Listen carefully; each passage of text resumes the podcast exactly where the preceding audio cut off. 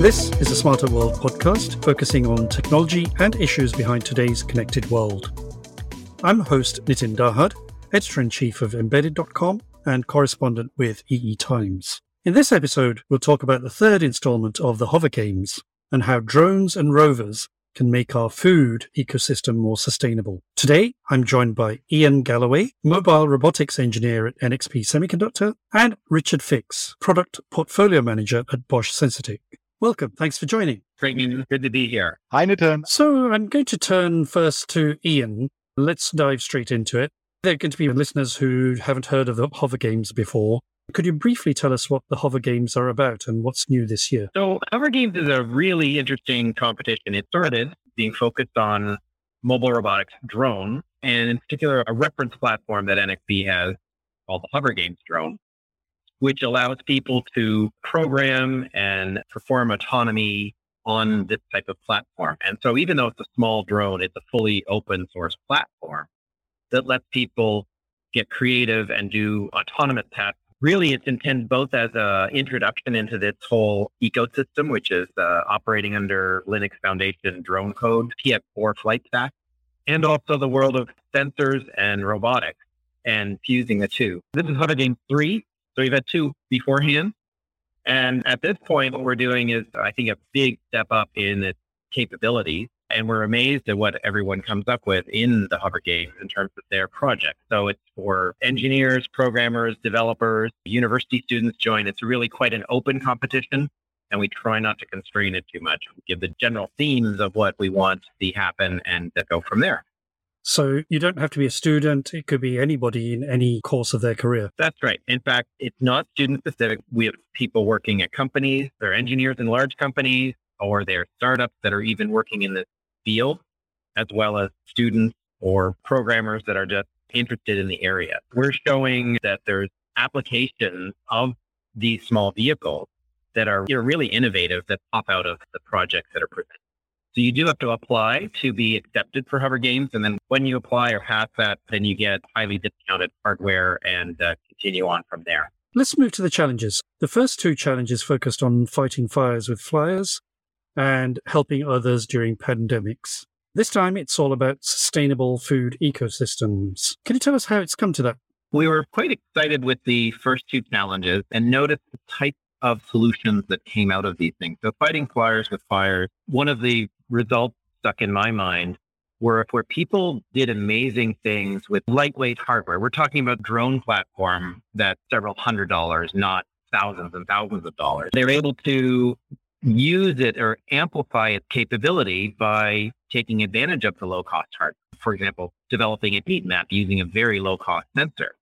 And then helping others during pandemics was involved with how can we use drones for betterment, for good in a situation that's not so good. And we like to continue on that theme in terms of sustainability goals and helping others. The title for Hover Games 3 is about sustainable food ecosystems. And it's a little bit awkward in that we don't want to pigeonhole it to be agriculture. It could be helping in the rainforest. It could be something to do with developing a test kit to farmers or soil test kits that help determine the insect loading in a certain area. So the trick we have is to get the theme in place that lets the participants be very creative and come up with an innovative examples. And in fact, this year with Hover Games 3, we're introducing the ability to use a buggy as well or instead of the drone because some people do have challenges flying a drone. So that lends itself to things like driving a buggy through tomato crops and checking for insects. And an example where the really exciting, innovative work happens is where you can scale up a small solution, a several hundred dollar platform and maybe it's able to identify one thing at a time, one bug on a plant or a wilt on a leaf or something like that. But with a low cost product like a drone or a rover, there's no reason you can't have a hundred of them in the field at the same time and doing it 24 seven. And all of a sudden, even though it's only doing one little task at a certain pace, you can scale it up immensely and all of a sudden have an acres and acres of land being covered or lots and lots of animals being managed or tracked. So there's a lot of opportunity here. The third thing we're including with this year's Hover Game 3 is a new AI platform and an edge compute platform called NavQ Plus. And that allows us to really step it up a notch in terms of the capability because we've got a, you know, Linux companion computer or applications coprocessor with vision capability, with network connections on board, such as CAN and Ethernet. And itself, it has its own AI accelerator on board for more advanced tasks like vision processing or identifying a tomato on a plant or uh, trees that are in bloom. So there's a new push here with this particular challenge in, into the world of AI. And we were happy to include Bosch Sensortec in this year's challenge as well. We're happy they're joining us. Richard, this is the first time that uh, Bosch Sensortec is joining the Hover Games. Tell us a little bit more about your motivation to join and contribution to the competition? Absolutely. First of all, we are excited to, to participate in this year's Hover Games and also to support it as a partner. Bosch Sensortec sensors are known very well to support functions like gaming in mobile devices, to stabilize camera systems, to have a good picture. But in fact, here we see the competition also as a great opportunity to tackle, let's call it real world problems. And that's not the first time for Bosch Sensortec. Another example is that our gas sensors are used to detect wildfires very early, which has also been the first and challenge, as you already mentioned, fighting versus flyers. So that's one example for real world problems. And of course, supplying the world with food is in fact a significant problem. And we would like to contribute here. The important aspect here is that if you want really to solve such problems, you need to have innovative solutions where, where you can use cutting edge technology in order to address social and environmental problems. So this is the motivation actually. And with respect to the contribution, it's twofold from our side. On the one hand, we have the special Bosch Sensortec Sustainability Award, and on the other hand, we provide really smart sensing solutions with cutting edge technology. Tell us a little more about the special award that participants can win. For sure. The motivation behind, as the name is already telling it, it's the Sustainability Award, is to show that innovation is really a driving factor in the fight against global topics like climate change and also for a more sustainable future. Yeah. And, and this is also why we decided that the award shall go to the team with the most convincing sensor based solution, which really pursues sustainability goals.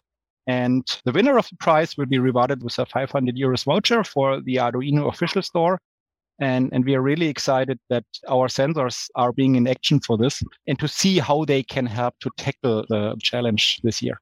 Elaborating a little bit on your involvement, Richard, what hardware and software are you offering for the competition that can be used for the sensor-based solutions? Yeah, it's really in fact a combination of hardware and software. So on the hardware side, of course, we have our integrated IMU, which is used, but the major part is the is the BME 688, which is an environmental sensor combining temperature, pressure, humidity, and gas measurements in a tiny package. So this is a sensor which is already used to monitor, for instance, air quality or to identify specific gases, to give warnings in under certain conditions, and which has many other applications. And, and this is the hardware part, but there is also a software part. So there is the BME AI Studio software, which can be used to, as the name already says, you can train the sensor on specific applications. So for instance, I'm talking about a gas sensor, but also using temperature, pressure and humidity data. And in the example I mentioned initially, you can train the sensor to specifically detect fire and, and especially in the smoldering phase. So very early. So this is one example how the sensor can be trained with software on a specific application. I think this gives a, a huge opportunity to the challenge to use the combination of hardware and AI based software to train the sensor on specific important topics actually in producing food. So this is why I'm pretty confident that this will be a significant contribution. And I'm really looking forward to the solutions which will be worked out. You gave examples for the fire. Can you give us an example for the food ecosystem where you can use this hardware and software combination? Yeah, absolutely. What could be a very close solution is to use not only one sensor, but to use a kind of a sensor network of the mentioned sensors in fields. First of all, to monitor the growth process for many different fruits. For instance, it's known that there are certain gases emitted which give an indication about the ripeness of the specific food. And this is something which can be monitored. So means first of all, you can monitor that everything is, is growing well actually.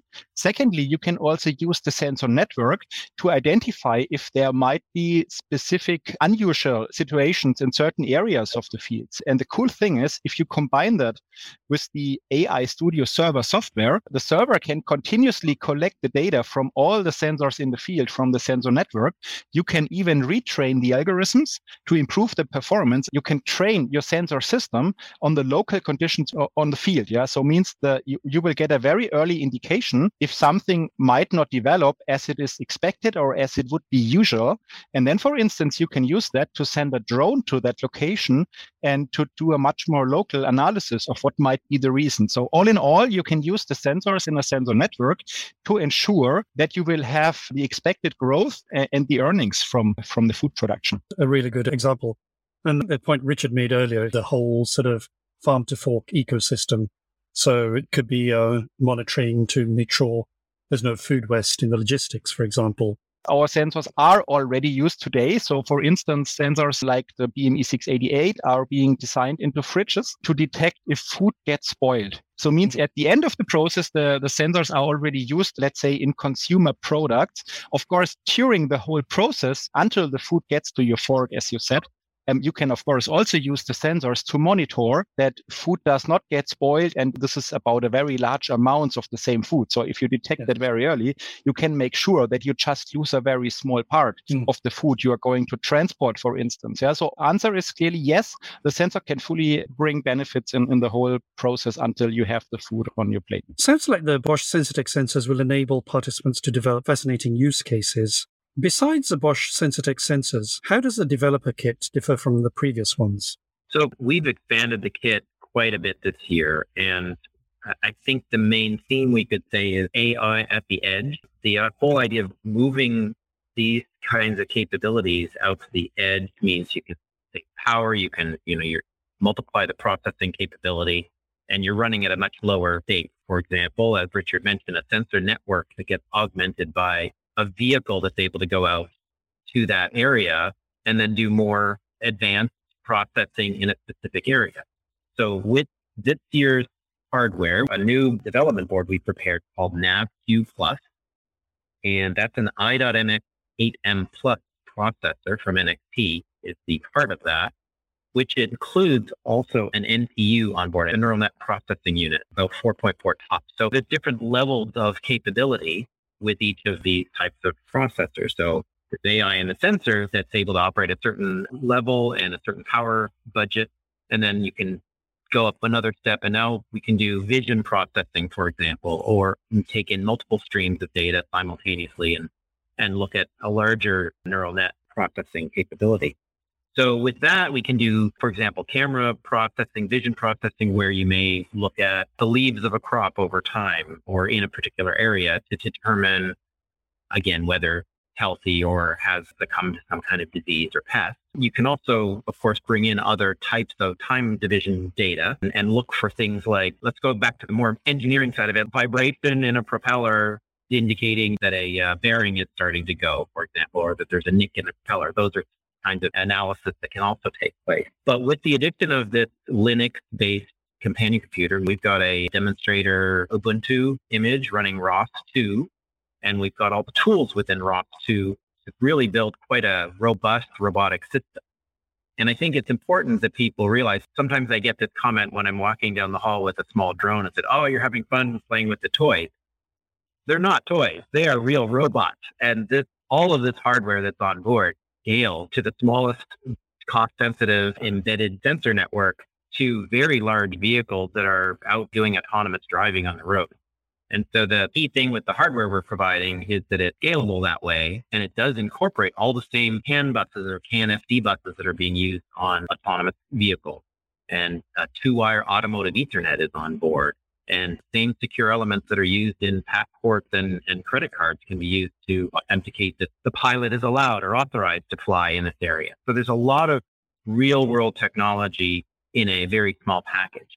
And the, the next big thing we've introduced here is the ability to use a buggy as an alternative to a drone. We know that in certain parts it's challenging to fly and there's just as much that can be done on the ground as can be in the air. Different approach, but driving through windrows of crops or transporting across a desert or something like that can be done by ground as well as by air. Before we close, I'd like to offer each of you the opportunity to give some advice to participants. First of all, it's about having a good idea how you can really contribute to improve the situation. When it comes to using our sensors, the, my advice is one of the first steps, just download the BME AI Studio software and play around with it because it's very easy to be used. It also gives you a lot of ideas with examples in the documentation how you can use it. And I think that's a very good starting condition. I think everything else is, is pretty clear to the teams which will apply to participate in mm-hmm. the challenge.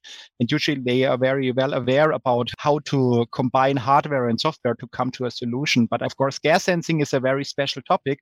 But I think with our AI Studio software, we made it as easy as possible to combine here new sensors with the power of artificial intelligence. You know, that's quite important because the ability to play with software to understand something you're capable of then gives you the ability to have confidence to implement ideas as well. Iain, finally to you.